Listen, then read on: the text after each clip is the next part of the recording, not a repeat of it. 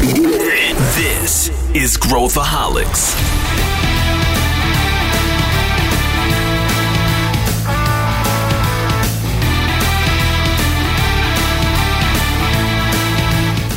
Olá pessoal, aqui é Pedro Van Gertner e esse é Growthaholics, o podcast da ACE para quem curte inovação e empreendedorismo. Hoje a gente traz para vocês um episódio que gravamos como um webinar, só que ele ficou tão bom que a gente resolveu compartilhar. Esse webinar aborda como que a gente pode oferecer uma experiência digital de excelência para os nossos clientes. E a gente vai desde empresas que são 100% digitais até empresas mais tradicionais. Espero que você goste.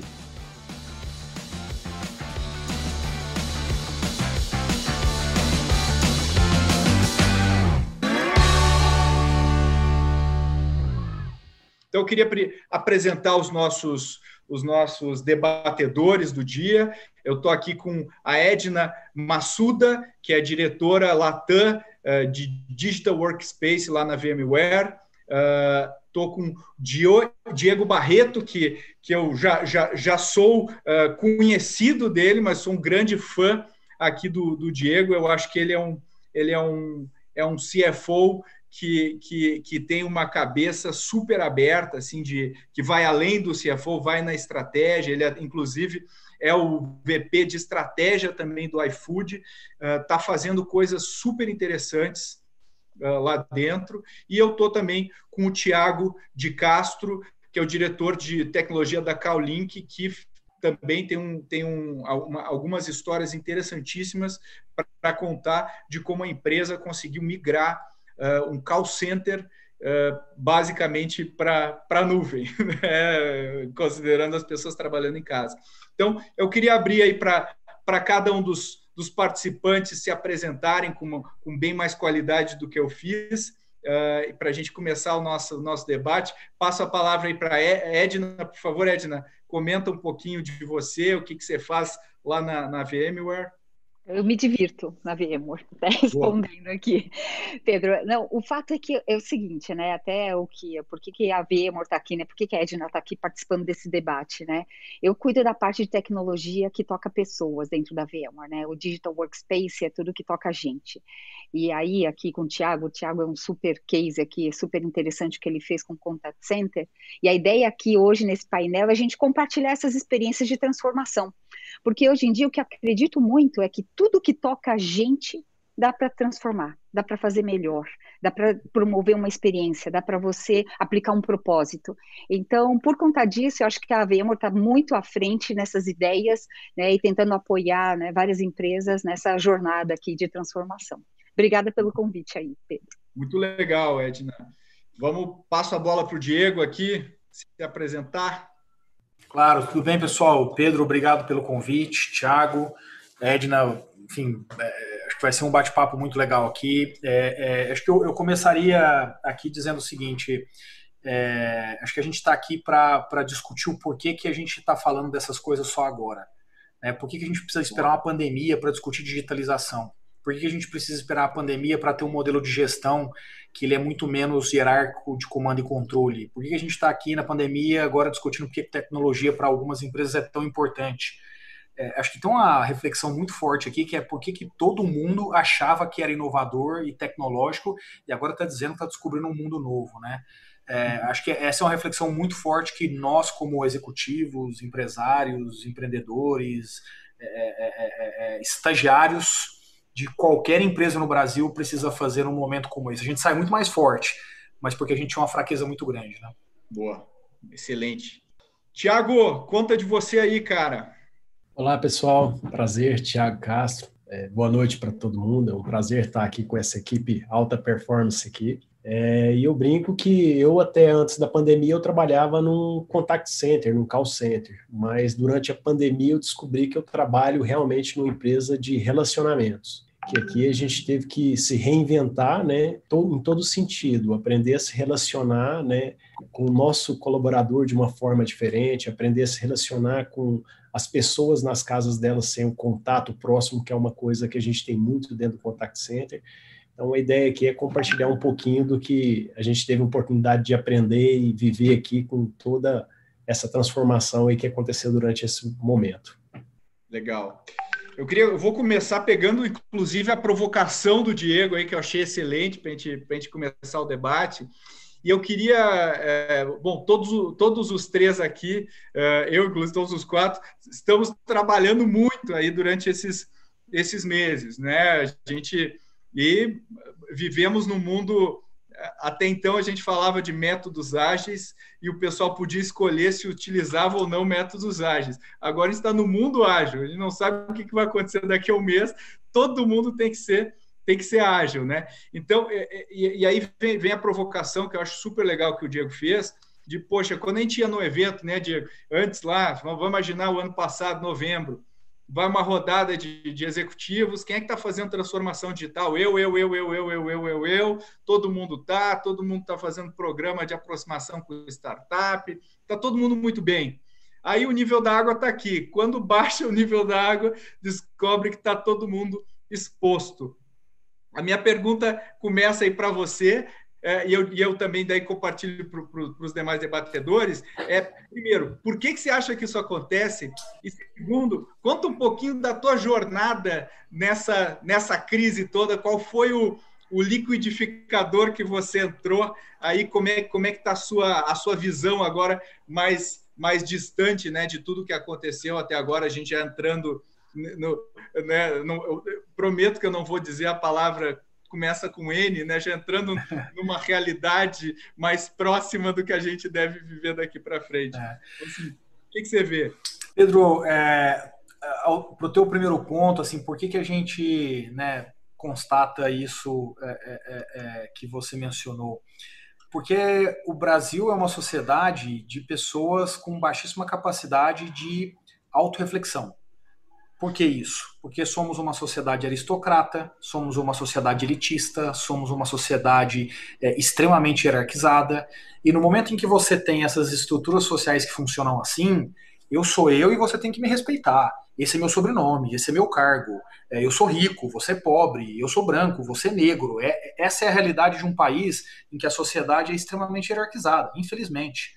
E aí, quando você tem esse tipo de estrutura, automaticamente o teu poder de autorreflexão, de, de, de análise, ele é limitado, por razão óbvia. Da mesma forma que a diversidade te permite expandir a quantidade de ângulos que te faz tomar uma decisão mais apurada, mais real, dado que existe fora do, do, do, do, do teu, do teu olhar, do alcance do teu, do alcance do teu olhar, é, é, é, a gente vive essa mesma realidade. Então, o, o que, que você tem no Brasil, do, do, ponto de vista econômico? Né? Vamos trazer isso agora do campo social para o econômico. Um país com baixíssima competição, essa é a realidade. Quem acha que o Brasil tem muita competição, dá um pulinho na China e nos Estados Unidos e vai entender o que é competição. Aqui se tem cinco, seis empresas, que cada, cada cinco, seis grupos de empresas dominam um bloco de cadeia de valor na, na, nas indústrias no Brasil, e elas estão aí há 60 anos. E estão felizes, porque elas estão tirando o dinheirinho delas. E por isso você volta 10 anos no tempo e você não tinha aceleradoras no Brasil, incubadoras no Brasil, VCs não estavam aqui de forma geral, seed money era inexistente 10 anos atrás. 10 anos atrás não é nada. Né? E 10 anos depois você tem iFood 99, Nubank, Banks, Hotmart, Simple, posso estar mais 30 nomes aqui. É, o que essas empresas da nova economia fizeram basicamente foi olhar e falar: pô, peraí, cara, se eu consigo ter uma ideia, ou 50, testar de forma simples, porque a tecnologia me permite, descobrir resultado, achar ideal, escalar, para que eu vou fazer igual esses caras? Porque eu vou entrar num plano de carreira de uma empresa para ficar subindo assim devagarzinho, à medida que o tempo passa e meu cabelo vai ficando branco? Não faz sentido. Então, acho que o motivo é esse: baixíssima competição, sociedade extremamente estratificada. Quando a gente olha para o iFood, é, é, é evidente que a gente teve aqui os nossos desafios. Mas eu diria que a gente, assim, sob a ótica, e aí eu deixar bem claro, sob a ótica interna, gerencial, de ajuste de modelo de negócio, é, a gente teve uma vida relativamente fácil. Por quê? Porque, primeiro, a gente é uma empresa digital. Né? Assim, a realidade digital para a gente faz parte do dia a dia. Né? Eu vou te dar um exemplo simples. No meu time aqui, Pedro, é, eu tenho 150 pessoas: finanças, estratégia, procurement, legal é, e riscos. Dessas 150 pessoas, 90, 90, 90 sabem linguagem de dados, SQL. 90 operam Databricks. 50 tem certificação em inteligência artificial. Então, é, eu estou te dando um exemplo do microespaço meu para mostrar a capacidade que a empresa tem de escalar as coisas, de ajustar um modelo de negócio muito rápido, da direita para a esquerda, de criar. Então, empresas que são na, nativas é, no mundo digital, elas automaticamente têm mais facilidade em fazer isso. Então, eu vou te dar um exemplo simples. Como é que hoje o time de people começa a atender o nosso time internamente? Com um bot no Slack. Quem que faz esse bot? A gente. Porque todo mundo usa Slack. Eu não preciso. É, assim, aí, isso é ser uma empresa digital, isso é ser uma empresa de tecnologia. É você ter capacidade interna de proprietariamente desenvolver, bem como integrar com o que existe disponível no mercado. Mas o pedaço proprietário é importante. E aí a gente se adaptou bem. Acho que os nossos grandes desafios de fato é o que está fora da empresa, é o que o Brasil está vivendo, os restaurantes em dificuldade, os entregadores estando na rua para poder expostos, apesar de todas as o aparato que, que traz para diminuir essa exposição, mas eles estão na rua, é inegável isso. Então acho que o nosso desafio está mais fora do que dentro. Perfeito. Eu, eu, eu, acho que esse ponto né, da, da, da, qualificação da mão de obra, né, que também, é um problema hoje no Brasil, né, você, uh, você conseguir gente uh, ou, ou, ajudar a formar gente né, que tem essa capacitação. É, um, é, uma, é uma questão, mas se a gente olhar as, as principais empresas, as empresas mais inovadoras do mundo, todas elas têm uma característica muito semelhante quando a gente vai ver no Byte a, a, as pessoas, né? A gente vai ver pessoas multidisciplinares, diversas, uh, trabalhando em times bem mais fluidos do que normalmente a gente encontra numa organização uh, tradicional, né? Passando, passando a bola aqui para o Tiago. Tiago, primeiro, o, o, você atua num segmento que é um segmento, digamos assim, antigo né, da economia, que é o call center, um segmento que a gente entende lá como um monte de gente, é que os Estados Unidos terceiriza com a Índia, com né, Bangladesh e tudo mais. E, e, é um segmento que também tem muita tecnologia na, na, na, sua, na sua composição, né? Por que, que você acha que, primeiro, qual que é a tua leitura do que aconteceu para o segmento de call center e por que, que você acha que não existiu, talvez, essa, esse poder de reação setorial? E depois comenta um pouquinho de vocês, né? como é que vocês uh, trabalharam, reagiram? Tá bom. Bom, é, esse antigo, ele é realmente verdade. O que a gente fala do nosso segmento é que é, é um segmento extremamente conservador. Por quê? O que é o serviço do contact center em si? É eu operar dentro de uma cadeia de valor de um terceiro. E esse terceiro, ele é muito conservador, porque eu lido com os clientes dele, eu relaciono com os clientes dele. Então, de certa forma, quando ele joga isso para uma terceirização, já vem um modelo muito rígido e fixo, baseado em scripts, em limitações do que você pode fazer.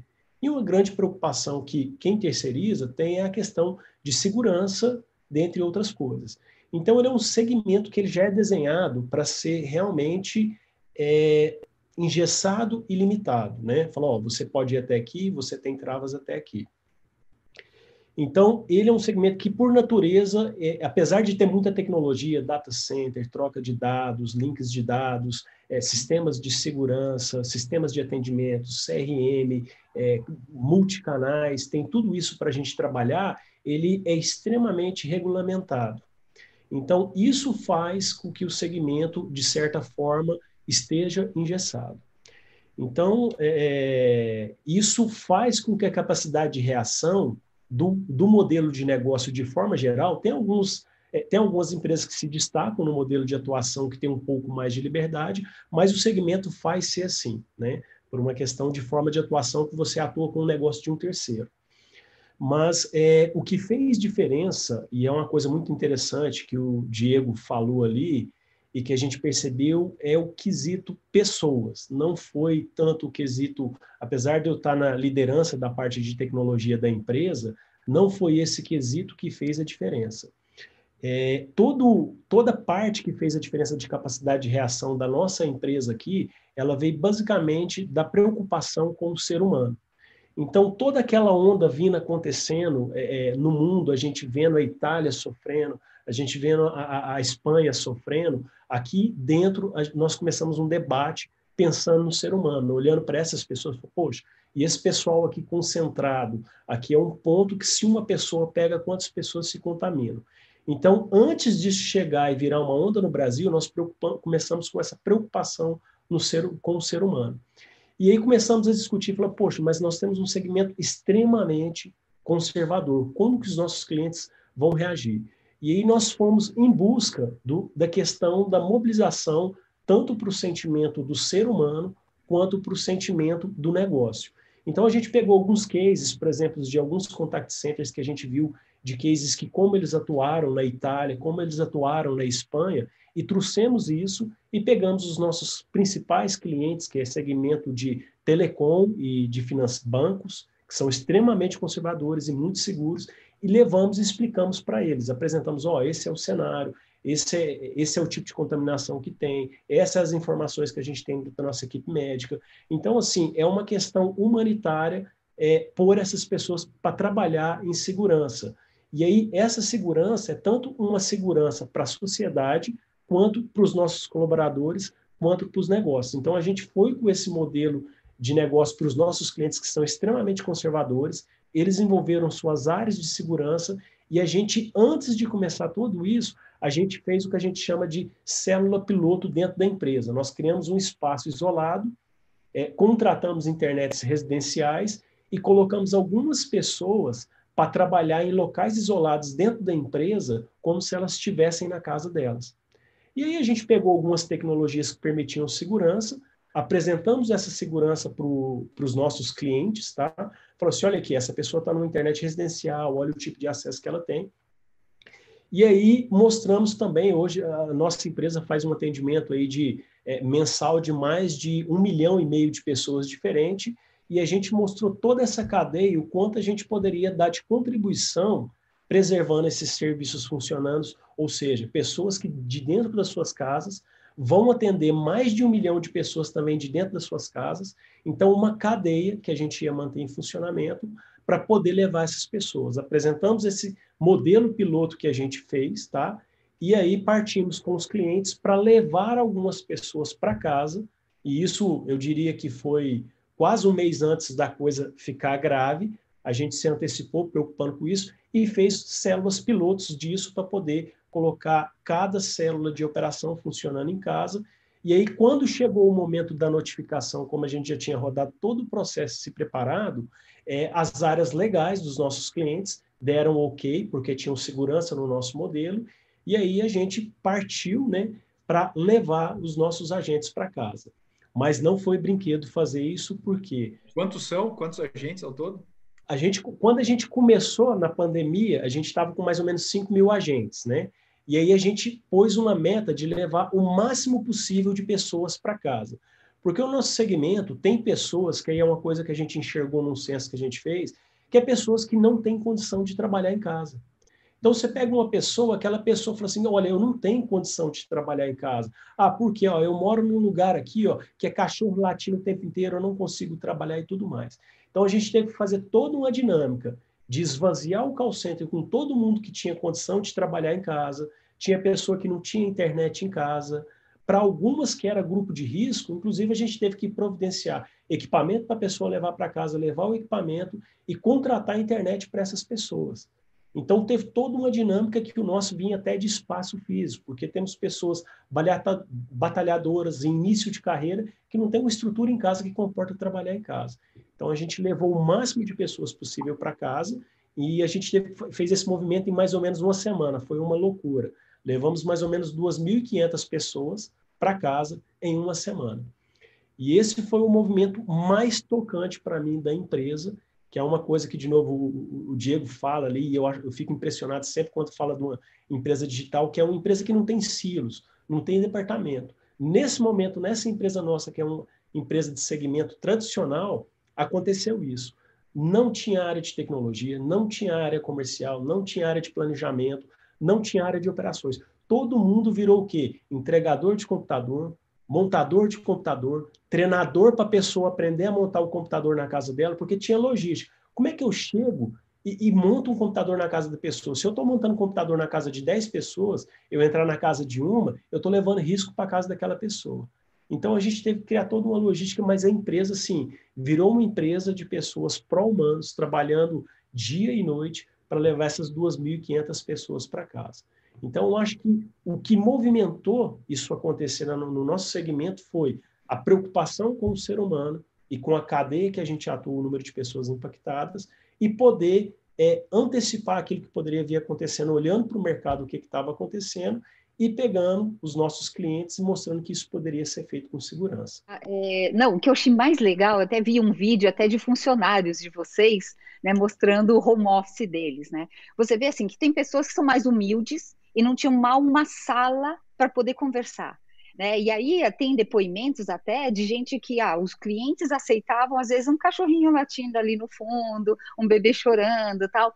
Então, assim, você via que realmente existe um engajamento muito forte dos funcionários para tentar viabilizar esse projeto e também essa, essa questão da solidariedade, que aqueles realmente que não tinham condições de trabalhar em casa, né, eles poderem trabalhar na empresa de uma forma segura. Isso foi super legal. Mas ele mencionou uma coisa que é super importante, né? Quando você mobiliza isso, e eles que são terceirizados, se você não dá um nível de confiança na tecnologia que você está colocando, né, e não blinda, não dá uma segurança para quem está contratando eles, isso fica inviável. E, e, de verdade, né? Talvez para as outras empresas que contrataram, falou assim: contratei um nível de serviço. Você tem que atender os chamados da minha empresa. É tão simples quanto isso. Então, eu acho que teve um, uma mobilização desses clientes, eles também buscarem tecnologia para viabilizar, e também as pessoas, né, o próprio time ali, os funcionários também engajados para fazer dar certo. Foi uma história linda, Thiago, parabéns. É, e, uma, e, uma, coisa interessante nessa de movimentação, a gente conseguiu chegar a um nível de segurança junto aos nossos clientes, que nem eu falei, quando a gente começou é, pré-pandemia, a gente estava com 5 mil funcionários. Agora a gente já está com um pouco, com 7.500 funcionários, e a gente, durante esse processo que a gente fez isso, o que, que aconteceu? Alguns serviços, a gente sabe que por conta de pandemia, como turismo, caiu lá embaixo, mas serviços que fazem as pessoas ficarem em casa, eles tiveram alta. E um dos serviços que a gente trabalha muito com os nossos clientes é a parte de venda de é, TV a cabo, internet em casa. E internet em casa, as centrais de quem vende internet, assim, se você olhar o que aconteceu com as centrais de atendimento em todos os canais, é um volume descomunal. Então, esse crescimento que a gente teve aí de quase 50% é, é, nesse período foi basicamente esse aumento de volume de demanda nessas centrais e os nossos clientes nos procuraram com outro desafio, não era só deixar mais o negócio funcionando.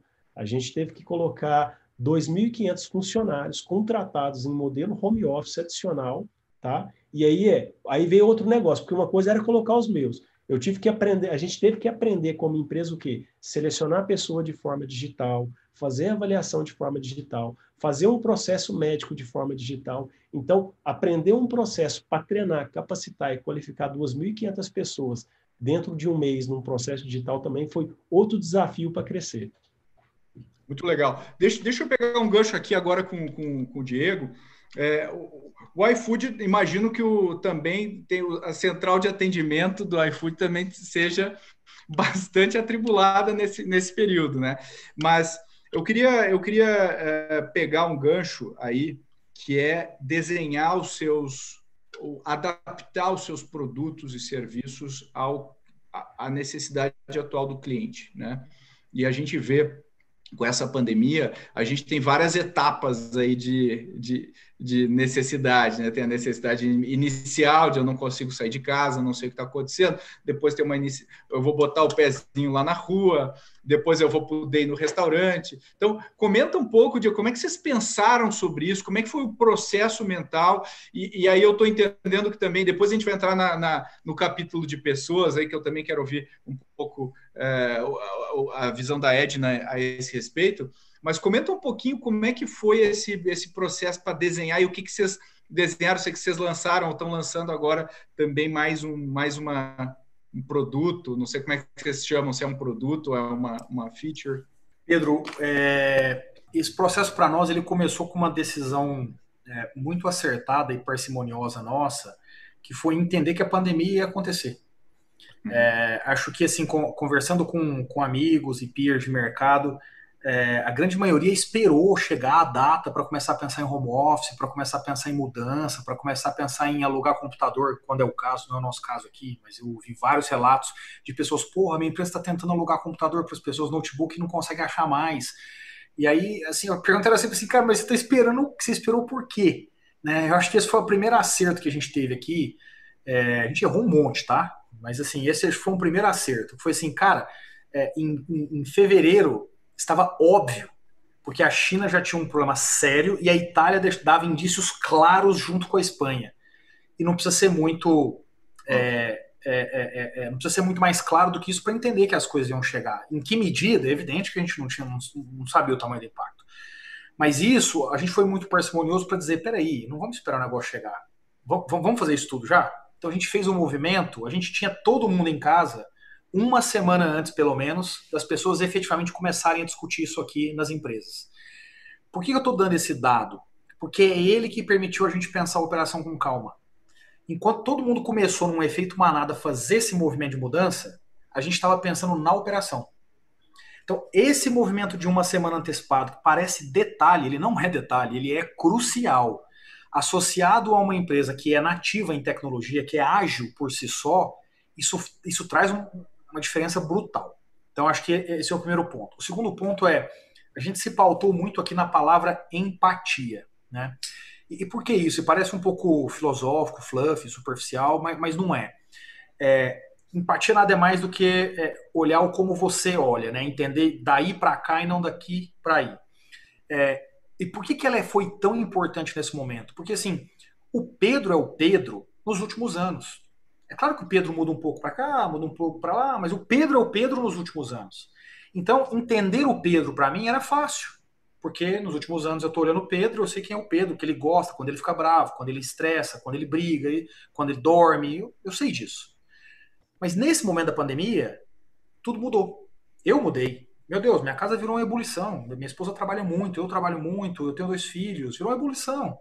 Se as pessoas não tiverem empatia comigo, eu não consigo ir bem como ser humano, logo não consegui bem como profissional.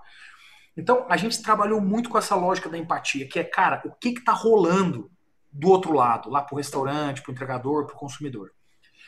E aí eu vou destacar um ponto em cada uma dessas, desses pilares, só para exemplificar isso. No caso do, do restaurante, por exemplo, ficou óbvio para a gente que o grande problema seria o capital de giro. Por quê? Porque o cara comprou 20 quilos de açúcar para vender suco durante uma semana e aqueles 20 quilos de açúcar agora ele ia vender durante um mês, certo? Porque o salão dele está fechado. Então, ele tinha um problema na origem que era capital de giro. Então, o que, que a gente fez com isso? É, a gente foi para o mercado e asseguramos uma linha de 2,5 bilhões de reais para fazer antecipação de recebível sem nenhum custo adicional. É, e aí a gente arcou integralmente, é claro que isso tem um custo, mas eu arquei integralmente com isso mas eu permiti que os restaurantes, portanto, resolvessem o seu principal problema. Ah, Diego, mas e tem outros 10 problemas. Eu sei, mas assim, eu não consigo resolver tudo, né? Eu adoraria, mas é, não, não tenho essa capacidade. Então, por empatia, a gente pegou esse principal ponto. O entregador era segurança. Né? Então, a gente foi, a gente tem um diálogo muito frequente aqui com as autoridades, é, a gente foi monitorando e no primeiro instante em que as autoridades deram o sinal verde para poder estocar máscara e álcool gel, a gente estava com um time de procurement pronto e fez isso e passamos a distribuir. Né? Nesses três meses e meio de pandemia, a gente já distribuiu quase um milhão de itens entre álcool gel e, e máscara para os entregadores. Isso é seis vezes e meia quase a quantidade de entregadores que eu tenho. Né? Então, é, é como se eu tivesse semana sim, semana não, levando um novo, um novo, é, um novo kit né? para que eles possam ter segurança. E por último, no caso do título de exemplo dos consumidores, a gente trouxe a lógica do contactless, né? A gente em, em 24 horas, em 24 horas existia uma feature dentro do dentro do, do, do, app que permitia as pessoas dizerem deixa na porta do condomínio, deixa na minha casa, não chega perto de mim, pode chegar perto, não tem problema. Então, em 24 horas a gente criou isso. Bom, só que isso está acabando, né? Os restaurantes estão reabrindo, as coisas eventualmente vão entrar numa normalidade logo logo. É, e aí, acho que a gente vem agora com a principal mudança que a gente teve. A gente tinha uma ferramenta já uma tecnologia que a gente vinha trabalhando para poder levar a experiência do iFood que você tem em casa para dentro do restaurante. Essa ferramenta a gente vinha trabalhando desde dezembro já e testando em alguns restaurantes, mas ela tinha uma ótica de produtividade. Que era assim, cara, você tem 300 garçons aí e você tem um pico de trabalho, né? Então você paga 300 garçons só pelo pico. Então um desperdício enorme, um problema de produtividade enorme. Agora, é até uma outra pegada. Ela tem uma pegada, na verdade, que soma produtividade para restaurantes que estão à beira do colapso, porque estão há muito tempo sem vender como vendiam. Afinal, muitos de vocês estão, não é pedindo iFood, vocês estão cozinhando em casa. Porque pedindo iFood, de alguma forma, movimenta o restaurante. Mas quem cozinha em casa, na hora da terça-feira, na hora do almoço, tá tirando a receita. Não tem nada de errado nisso, não. É só para só explicar. É, então a gente está agora levando uma ferramenta que vai ajudar nisso e vai ajudar na parte da segurança social, nessa questão toda que envolve a higiene. Né? Então, esse basicamente é uma ferramenta que a gente está dando o nome de na mesa, que você vai entrar dentro do restaurante, sentar na sua mesa, vai abrir o app, vai subir o cardápio do restaurante. Você vai dizer, puta, eu quero tal coisa, mesa 4, pum. Você não precisou pegar no menu do cardápio, você não precisou falar com o garçom, e eventualmente o garçom vai trazer para você ou você vai retirar onde tem lá a indicação para retirar. Você não tem que pegar a fila para pagar, você não tem que pegar aquele negocinho, aquela, aquela, aquela, aquela, você coloca a conta ali, né? Uhum. E você não tem que pegar na maquininha também. Então você transforma todos esses pontos de interação no mesmo movimento que você faz para hoje pedir na sua casa e receber na sua casa, só que você vai receber na sua mesa. E com isso a gente traz pela primeira vez no mundo a digitalização para dentro do restaurante, integrando todos os canais e tendo uma experiência única para o cliente. Muito legal esse, esse projeto. E é isso que você falou, né? Você redesenhou a partir da nova realidade do seu cliente eh, como uma nova experiência, né? Fez um desenho de uma experiência pensando em cada etapa dessa jornada. Eu acho isso super interessante. Eu acho que poucas empresas, né, que não são talvez nativas digitais, né, com, esse, com honrosas exceções, né, como o exemplo que o Tiago deu e, e, vários outros, pensam desse jeito, né, quer dizer, conseguem redesenhar a experiência e rapidamente. E aí, pegando esse gancho, né, eu queria fazer uma pergunta para a Edna aqui, e, e, eu vejo muitas empresas, eu vejo vários tipos de empresas, né, vejo algumas empresas que uh, surfaram bem essa, essa é, essa crise, né? Quer dizer, como mais ou menos do jeito que o Diego está descrevendo, com todo o caos que existe inerente a essa situação, mas que reagiu, né? Que colocou alguma coisa no ar. E aí eu vejo muita gente que paralisou, né? Como se fosse congelados uh, no ar. E, e, e, eu, e, eu, vejo muita gente também, quando a gente vai falar de digitalização, e ah, agora, né, que nem o Diego falou lá no início, agora virou a, Precisamos correr atrás da digitalização. E eu não acredito na digitalização pela digitalização. Né? A digitalização sempre tem que ter alguma razão por trás dela. Né? Senão, as respostas que a gente recebia vazia naqueles eventos não estou fazendo a digitalização, não necessariamente estava. Então, eu queria te perguntar, Edna, você que vive isso em várias empresas, imagino que a demanda tenha dado um pico aí nos últimos meses, né? Porque está todo mundo querendo ver como, como vai para, migra para nuvem, para home office, para, né, enfim, picos em tudo, né, que é, que é, que é volume de acesso. Como é que se, como é que se, como é que você vê dentro do seu ponto de vista, essas diferenças entre reação das empresas e, e, como a gente pode entender isso de uma maneira mais clara?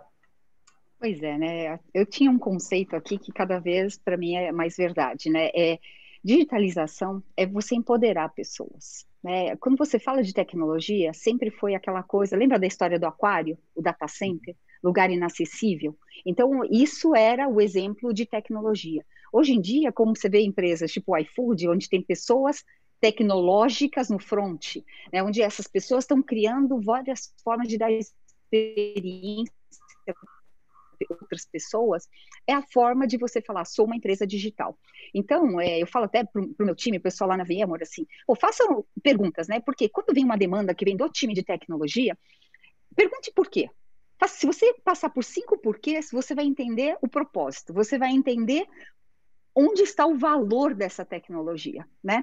Então, quando você vê uma situação, quem estava mais ou menos preparado, por exemplo, o Diego falou, poxa, é uma empresa já de tecnologia, toda a sua plataforma, muita coisa na nuvem, eles desenvolveram muita coisa, então é uma tecnologia já leve, mais moderna, né? Então é muito mais fácil você virar e falar assim, poxa, trabalhem de casa, tal, é simples. Quando você vê a situação do Tiago, que é extremamente complexa, por quê? Porque por trás disso ele tem clientes que já eram muito amarrados, muito mais travados, para ele fazer essa transformação custa um pouco mais. Mesmo porque a gente não sabe se esses aplicativos são aqueles dinossauros lá do passado, a forma que foram desenvolvidos. E você não consegue entregar isso com segurança.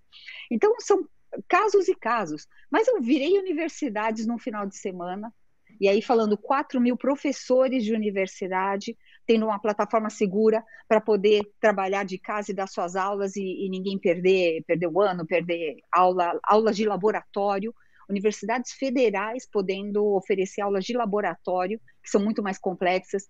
Então, cada caso é um caso. Agora, quais foram aquelas que se deram bem? Aquelas que agiram rápido e não tiveram medo de ir rápido. Então, quando você começa a criar um clima, né, assim, poxa, temos um problema, o problema é da empresa como um todo, e os funcionários começam a reagir de uma forma, poxa, por que, que a gente não faz isso? Pô, vou pegar o meu computador e vou levar para casa, posso levar? Aí o cara de tecnologia, não, você não pode, porque isso aqui tem que ficar aqui dentro, eu não consigo te entregar. Mas começa uma discussão saudável de buscar solução.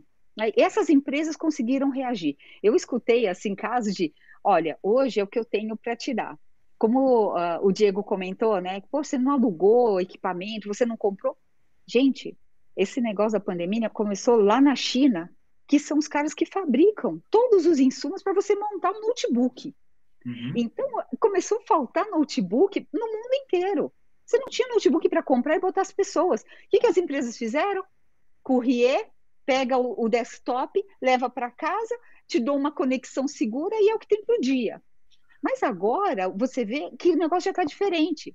Por quê? Porque as empresas já estão repensando em como é que vão entregar a tecnologia e vão empoderar esses funcionários. Então, a mensagem aqui, é, Pedro, é entregue tecnologia para os seus funcionários. Deixe os seus funcionários terem o poder de fazer coisas, de trabalhar, dar uma experiência melhor para os seus clientes e para ele mesmo. Ele vai estar feliz da vida, vai produzir muito mais. E esse foi o grande aprendizado dessa crise que a gente passou né? Que é possível. Pegando esse teu gancho, Edna, eu queria abrir, abrir para vocês, né? A gente tem uma, tem uma frase que eu, eu, eu, eu não me recordo, acho que foi do Gary Hamel, e ele fala que durante uma, numa pequena crise o poder vai para o centro, né? O poder decisório vai para o centro. Numa grande crise ele vai para a extremidade ele vai para quem tem contato lá com a linha de frente e, e tudo mais. E eu acho que muitas das soluções que a gente vive, que a gente vê hoje, uh, vem uh, de, de, não vem lá do líder supremo tomando uma, né, ah, eu acho que a gente tem que ir para esse caminho. E muito mais por, olha só, cara, eu estou atendendo as ligações aqui, eu estou vendo isso aqui, isso aqui pode ser. Uh, e eu, eu faço uma pergunta para quem quiser pular aqui nessa resposta. É, como é que vocês acham que de fato é, as empresas que conseguem ter essa descentralização e aí respeitando aquilo que o Diego falou, de também tenho que ter matéria-prima que, que permita fazer isso, condições né, para fazer isso. Como é que vocês veem essa esse empoderamento da ponta e, e, como que a gente consegue obter esse nível de comprometimento uh, das pessoas no entendimento de vocês. Talvez, talvez o, o Tiago possa começar falando um pouquinho da experiência dele. Uh, eu acho que seria legal. Tá. É, uma coisa que, que queria destacar é que até para responder isso, eu queria destacar é que no início do ano nós temos um planejamento aqui que a gente faz para a empresa que é visão ao longo de cinco anos, mas a gente entende que o executável é no máximo um ano. E aí, a cada ano, a gente re, revisa a visão para os próximos anos. Mas uma coisa que a gente tinha revisado para esse ano, que uma coisa que a gente queria trabalhar era projeto home office. Em dezembro, a gente, acho que em novembro, dezembro, a gente revisou. E esse ano? Esse ano vamos trabalhar o projeto home office. Aí decidimos ali, justamente naquele negócio de central, quartel-general, fomos nós ali, os diretores, risca o, nosso público, os nossos clientes ainda estão longe de autorizar um projeto home office. Então, risque isso de agora, apesar de ter algumas tecnologias, o mercado que a gente atua é muito conservador ainda. Talvez a gente começasse isso para outro lugar. Então, em, é, é, em novembro do ano passado, a gente riscou isso como algo não executável. E aí tá a gente, em março desse ano, um projeto que a gente riscou, que seria um projeto do ano, a gente teve que reavivar, ressuscitar, implementar, entregar, e foi o projeto que fez a gente crescer esse ano. Mas, e não foi uma decisão nossa, foi uma decisão de ambiente, né, e movimentado pelas pessoas, ou seja, realmente aquilo que você falou da frase, não é uma decisão centralizada quando vem uma grande crise, ela corre para as extremidades. Mas o que permite para mim um movimento grande acontecer nesse, desse, para mim, e cada vez fica mais claro, é a cultura da empresa. Então, a cultura da empresa, ela dita muito sobre as pessoas que você vai ter dentro da empresa. Então, ela atrai, ela é o que instiga a pessoa, que vai além de salário. Porque a parte de hard skill, conhecimentos técnicos que as pessoas têm, isso é algo que você ensina. A gente passou há muito tempo a era de, de questão de que para você ter um acesso a uma informação, é na biblioteca tal, é com o professor tal. Hoje, informação para você fazer qualquer coisa, por mais complexo que seja, ela é abundante. Então, se você tem a cultura certa, né? E essa cultura vai atrair o público certo para dentro da sua empresa, é só uma questão de você dar espaço e parece que o bom senso vai surgindo de forma natural à medida que os desafios vão aparecendo. Então, para mim, eu destacaria que quem movimenta isso é a cultura das pessoas com espaço para elas tomarem decisão. Como é que você vê isso, Diego? Como é, como é que como é, você falou bem no início, né, um pouco sobre ah. isso? Cara, eu não vou gastar nem muito tempo, porque eu acho que o Thiago pegou exatamente o que, o que eu acredito, o que a gente acredita no iFood. Eu, eu, colocaria é, assim: é, a gente precisa parar com essa besteira de ficar contratando por currículo. Você contrata por comportamento. Eu não quero o cara que formou na USP aqui. Eu quero o cara que formou na USP e com comportamento foda. E se ele não formou na USP, eu quero o cara com comportamento foda. Por quê? Porque o, o, que o Thiago mencionou aqui agora, o hard skill você ensina, cara. O hard skill está disponível.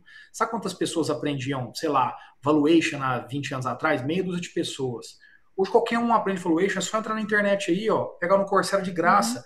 Ah, mas esse cara não vai ficar bom, ele vai ficar bom treinando, fazendo um monte.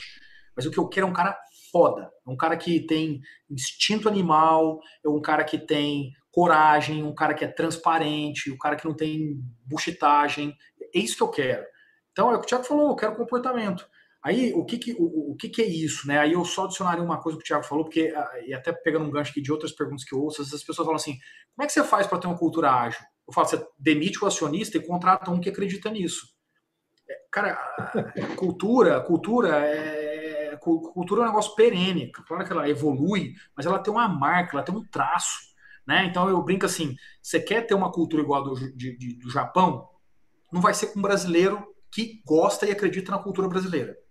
Cê, aí você vai lá para o Japão e fala: você quer ter uma cultura brasileira? Não vai ser com um japonês que gosta e acredita na cultura japonesa. É por razões óbvias, por razões muito simples.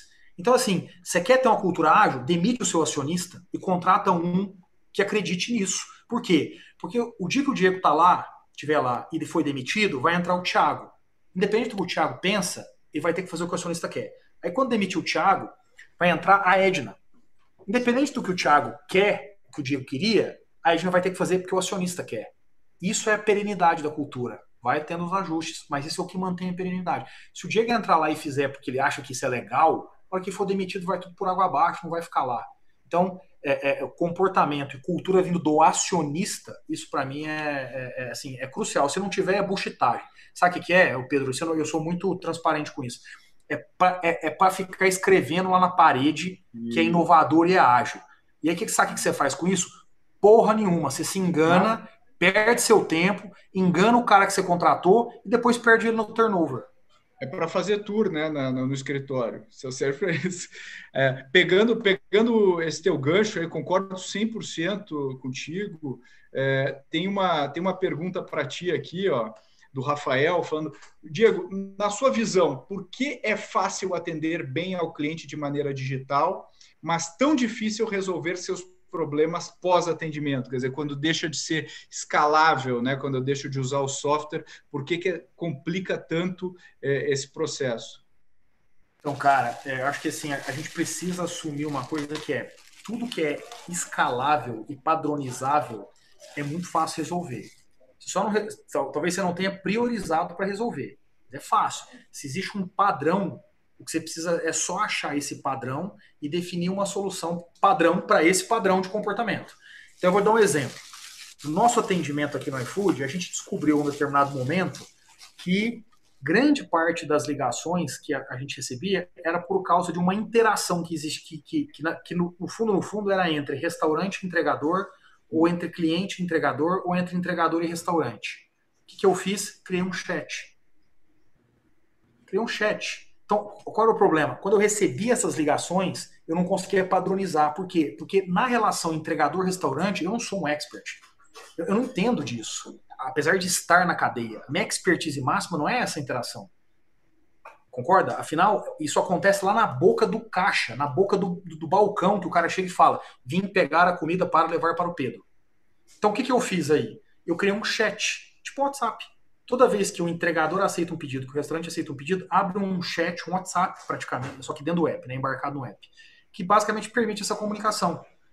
Sabe com o meu, meu índice de solução desses problemas? 99,99999%. Então, quando eu não consigo padronizar aqui, eu tenho que achar uma solução não padronizável. Criar um canal de comunicação é uma solução não padronizável, porque as interações que existem ali não tem padrão nenhum. Um dia um pneu que furou, o cara atrasa cinco minutos. Um dia o cara foi no McDonald's da Faria Lima, mas era no da Juscelino, e por aí vai. Todo o restante que é padronizável eu trago para dentro de casa e a tecnologia resolve. Então, onde eu quero chegar aqui? Como é que você resolve? Você resolve pensando fora da caixinha. E resolver pensando fora da caixinha é literalmente testando coisas que você sempre acha que não dá, que não funciona. Esse caso do chat, a gente sempre achava, sabe o quê? Que o cara nunca ia entrar no chat e ficar usando. A gente falou, vamos testar. Testamos, deu certo, escalei. Não é padronizado. É, se você tentasse arbitrar essa relação, ia ser muito mais complexo e, ineficiente. Eu ia, eu ia querer criar um padrão porque não é padronizado. Um dia pode ser, mas hoje não é, né? Porque são diferentes problemas os que acontecem. Muito bom. E com certeza, Diego, a experiência seria ruim de qualquer forma, Exato. né? Por quê? Porque você consertou um problema, que você está evitando vários problemas lá já na raiz com tecnologia, tá perfeito. Edna, pegando aí a tua, tua participação, tem uma pergunta para ti aqui do João Paulo. Ela fala assim, Edna, como tu tem visto a educação mais tradicional se, movimenta, se movimentando nesse momento? Tu comentaste de universidades que já estão oferecendo aulas em laboratório, mas sabemos que o modelo de educação é de 1900, o que é um grande choque e certamente terá outra ruptura. Como tu acreditas que será a nova dinâmica pós-pandemia na utilização da tecnologia para a educação? Essa eu até vou anotar a sua resposta, Edna. Nossa, essa, essa é ótima. Eu já tive conversando com uma pessoa de tecnologia, uma pessoa, um reitor, até foi numa universidade fora, tá? Foi uma universidade na Colômbia, que eu tive o prazer de conhecer pessoas brilhantes lá. E o que, que eles estavam falando? Primeiro, que essa educação tradicional aqui, ela é muito engessada e já não tem fit para os novos profissionais para o mercado. Então, o Diego, quando ele fala que ele quer esse múltiplo skill também, né? Então, um cara que entende de tecnologia, entende de direito, vai cuidar da parte de segurança, fraude. Então, assim, você precisa de um mix de formação hoje em dia dos alunos que não é o que o MEC autoriza fazer. Então, quando você começa a falar dessas carreiras, ah, o que, que você é? Engenheiro, o que, que você é? Administrador de empresa, isso aqui precisa cair.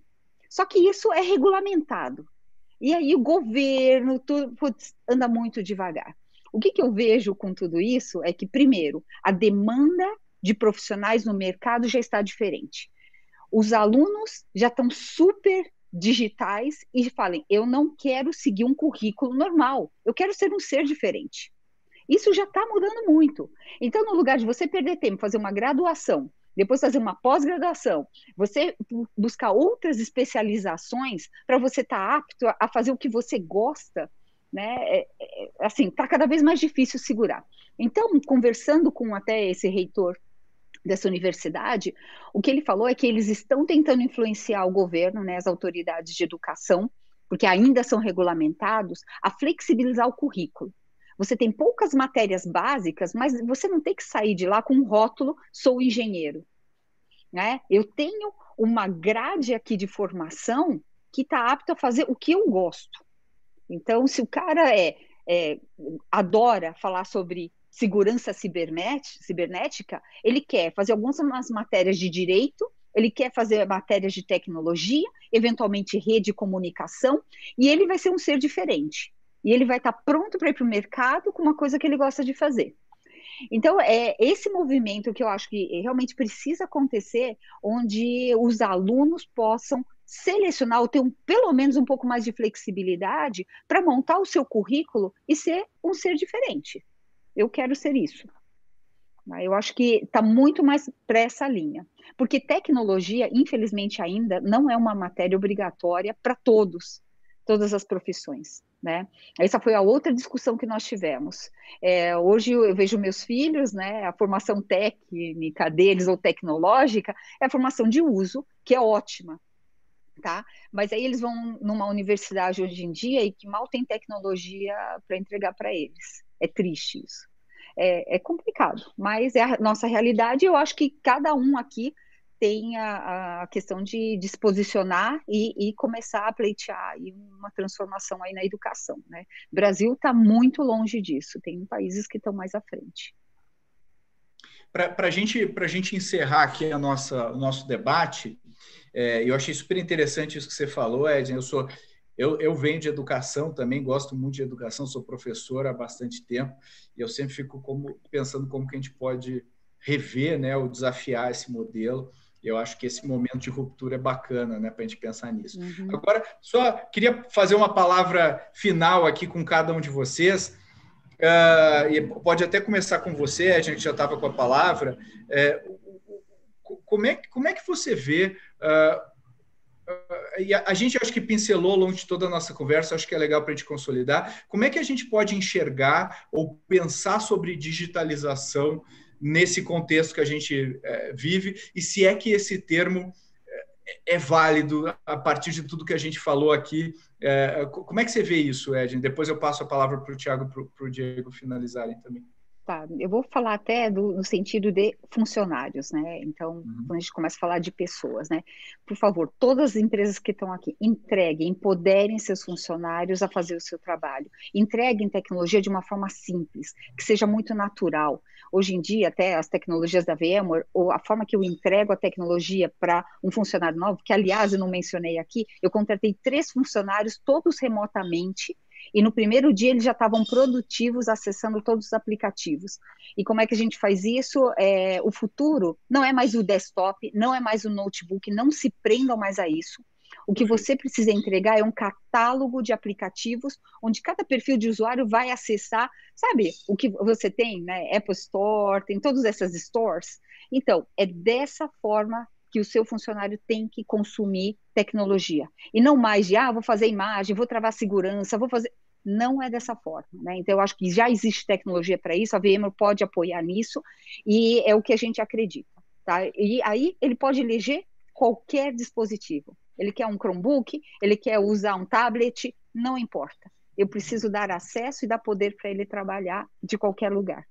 E, aliás, Tiago, uma dica Empresas de contact center estão aproveitando aqui a experiência de trabalhar de qualquer lugar e podendo contratar gente em qualquer lugar, até do mundo, tá? Com uma escala de horário para fazer atendimento, com línguas diferentes, tal. Isso está muito legal. Eu acho que é um caminho promissor. Dica boa, obrigado. Boa. E você quer, você quer falar, Tiago? Ah, eu vou, vou seguir aqui. Acho que para pensar na digitalização, um ponto crucial que a gente pensou muito aqui, e é interessante, é, é que muita coisa que a gente. São boas ideias, coisas que vão mover, né? e aí eu até brinco, é mover a humanidade para frente. E mover a humanidade para frente, para mim, é o sentido de segurança, saúde, conforto, segurança. Isso é o que move a humanidade, né? Educação e assim vai. É que muitas coisas que a gente tinha como paradigma, que quando a gente começava a pensar, muitas vezes parece que a gente colocava os problemas maiores do que eles são, né? Então, tirando toda a parte de cultura, empoderar as pessoas, é, o que eu diria é ter menos medo dos problemas, entender que isso é parte natural do processo evolutivo. Então, uma frase que num ambiente de, de, de, de digital, como na iFood, já tive algumas palestras, tive o prazer de ver, falar, ó, é, erra rápido, realmente é mais do que o erra rápido, o erro é parte do aprendizado, vive ele. Olha muito mais para os benefícios em que estágio que você vai estar. Então, o prosseguimento que eu atuo, que é muito conservador, é passar a considerar o problema como parte é, integrante do aprendizado e da evolução. Mesmo que dê 100% errado, foi 100% de experiência válida para o seu próximo step. Então, para nós, tirando toda essa parte de cultura, tudo que foi dito, é incluir o problema como o maior aprendizado para o próximo step. Não usar ele como motivo para recuar ou ficar onde está, tá?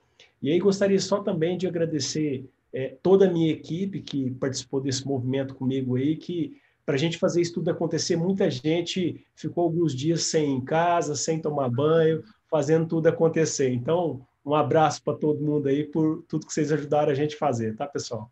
Obrigado. Muito bom, Thiago. Diego, fecha com chave de ouro aí, cara. Cara, é, acho que a gente precisa. É, a gente tem uma expressão aqui dentro que a gente dá o nome de Radical Candor, que é transparência radical. Né? Tem um livro chamado Princípios, uh, do Ray Dalio, que é a nossa Bíblia aqui.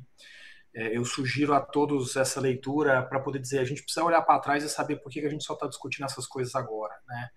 É, por que, que, por que, que o home office é uma realidade só agora? Por que, por que, que a interação das pessoas pode ser como a gente está fazendo agora? Por que, que antes a gente precisava o, Pedro me ligar, e ligar para o Thiago, ligar para a Edna, a gente falar, cara, daqui cinco dias tem que ver, porque eu tenho uma hora de trânsito, então na verdade não pode ser só uma hora para fazer essa palestra, precisa de outras duas para ir, para voltar.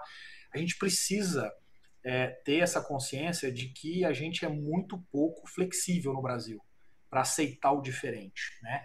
É, a maioria das pessoas que trazem esse tipo de leitura, de discussão para o Brasil, elas são taxadas taxadas de forma pejorativa. Isso é errado. E, e, e a reflexão que eu deixo para muitos aqui é todos aqueles que já disseram alguma vez: ah, mas essa geração nova aí, ela é preguiçosa, ela só quer saber de liderança e estratégia. Não é, cara. É que ela quer saber de alguma coisa que o mundo hoje permite a ela, que é realmente executar coisas grandes. Porque elas não vão ter que viver o que a maioria de nós vivemos. Entra no plano de carreira, um ano, dá um passo. Outro ano, dá um passo. Você é foda, mas você vai dar só um passo. Isso não existe. É preciso ver o mundo com outras lentes. A discussão da diversidade, ela está há muito tempo na nossa mesa e a gente ignora ela como sociedade. Homens que estão em casa agora, entendendo que é fazer o trabalho de casa, vão entender por que, que a mulher sofre tanto no mercado de trabalho, por que, que a mulher perde a capacidade dela homens que estão em casa agora cuidando dos seus filhos, que sempre delegaram a grande parte da criação para a mulher, vão entender agora por que a mulher precisa de um outro tipo de olhar do ponto de vista de carreira. E por que quando a gente fala precisa ter mais mulher na liderança, não é uma discussão mimimi. Então, é, essas coisas que agora a gente está descobrindo porque a gente está vivendo desse jeito por 3, 4, 5, 6 meses, sei lá quanto tempo isso vai durar, isso precisa, evidente, gerar um impacto da mudança, mas mais do que isso, precisa servir como um tapa na cara para a gente parar de querer fazer as coisas como sempre foram feitas. Isso quer dizer que a gente tem que mudar tudo? Não. Isso quer dizer que a gente tem que testar, ver o resultado e, se precisar mudar porque o resultado é bom, mudar. Cumpriu, cumpriu, Diego. Terminou com chave de ouro nosso debate. Concordo muito com você, concordo, aliás, com vários pontos aí que a gente discutiu, debateu. Eu queria, passou rápido, passou voando essa hora. Eu queria agradecer aí os nossos debatedores. Queria agradecer você, Diego, pela sua participação. Sei que a sua rotina está complicada. É, Tiago, muito obrigado aí pela sua, pela sua participação. Parabéns pelo teu case, muito bacana. E Edna, valeu. Acho que teus insights foram super, super importantes. Aqui, ó, termino com a frase da Fernanda que está assistindo aqui, que comentou que palestra maravilhosa! Nos faz pensar fora da caixa totalmente. Acho que a gente cumpriu nosso objetivo aqui. Então, obrigado a todos vocês. Nos vemos na nossa, no nosso próximo debate. Valeu, fiquem bem. Um abraço, pessoal. Obrigado. Valeu.